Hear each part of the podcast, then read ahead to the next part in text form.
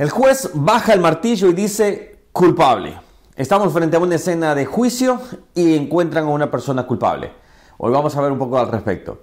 Hola, ¿cómo estás? Que Dios te bendiga. Mi nombre es Ronnie Mejía y estamos viendo la Biblia capítulo por capítulo. Y hoy estamos en Job capítulo 25. Ya llegamos a Job capítulo 25 y ahora nos estamos ya así poniendo, perfilando hacia el final.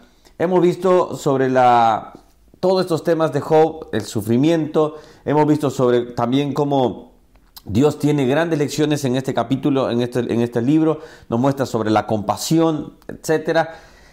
Esto es lo que Job nos va dejando y nos va mostrando que más allá también de, de ver un hombre sufriente, vemos a un hombre con fe, un hombre justo, un hombre bueno.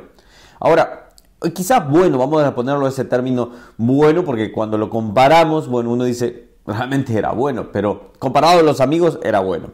Ahora vamos a ver el capítulo 25 que es muy corto y en el cual encontramos nuevamente una pregunta que creo que es importante volver a tocarla. En el capítulo 9 lo estuvimos viendo y es esta, el versículo 4.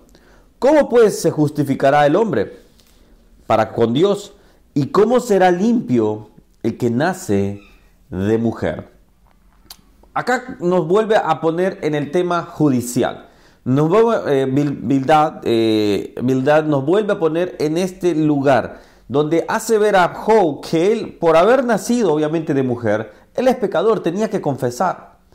Pero sabemos que Job no había pecado. Entonces no era congruente su argumento acá. El punto acá es, dice, ¿cómo pues se justificará el hombre para con Dios? ¿Y cómo será limpio el que nace de mujer. Hay una doctrina que se llama la doctrina de la justificación, que dice de la siguiente manera.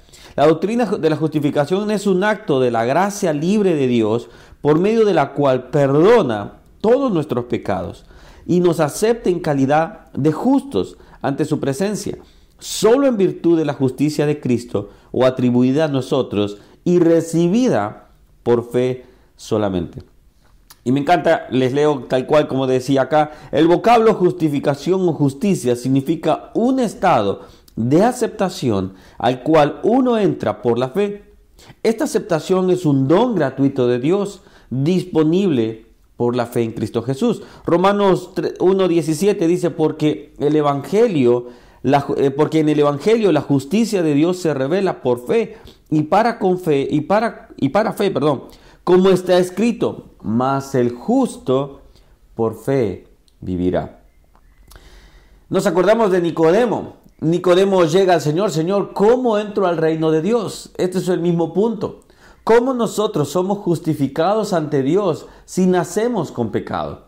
Si al momento de nacer ya la, maldición se, se adhiere, se transfiere entonces, ¿cómo nosotros podemos ser salvos? ¿Cómo podemos nosotros tener salvación realmente si nosotros ya nacemos con pecado? ¿Cómo nosotros ya estamos en una condición pecaminosa? Bueno, eso es donde el Señor le dice, tú tienes que nacer de nuevo. No de una manera física, sino de una manera espiritual. De una manera que por fe nosotros encontramos esa justificación en Cristo Jesús. Ahora, este es el punto. Ante Dios, todo hombre que se presente sin la gracia, sin la justificación de la sangre de Jesucristo, será culpable. Porque Él ya tiene la marca, Él ya tiene lo que es esa, ese pecado inherente. Entonces, cuando vemos esto, nosotros tenemos que ser justificados. Y por medio de la fe en Cristo Jesús la encontramos. Es un tema que nosotros podemos saber que es por gracia es un regalo de Dios. No podemos hacer, no podemos hacer nada, no podemos pagar, no podemos simplemente Dios solo lo que busca. Mira, y es interesante acá el versículo lo conocemos Juan 3:16, pero anteriormente, mira lo que dice, y lo estoy buscando en este momento, permítame. Juan 3:16 acá. Dice de la siguiente manera: Todo lo conocemos, pero sabes, acá es donde nosotros podemos encontrar que previamente a este punto se encuentra este, este, dilema. Se encuentra esta, esta, situación Nicodemo. Juan 3:16, porque de tal manera amó Dios al mundo que ha dado a su, a su Hijo unigénito para que todo aquel que en él crea no se pierda, mas tenga vida eterna. Solo en Cristo Jesús tenemos vida eterna. Solo en Él somos justificados. Solo en Él somos perdonados.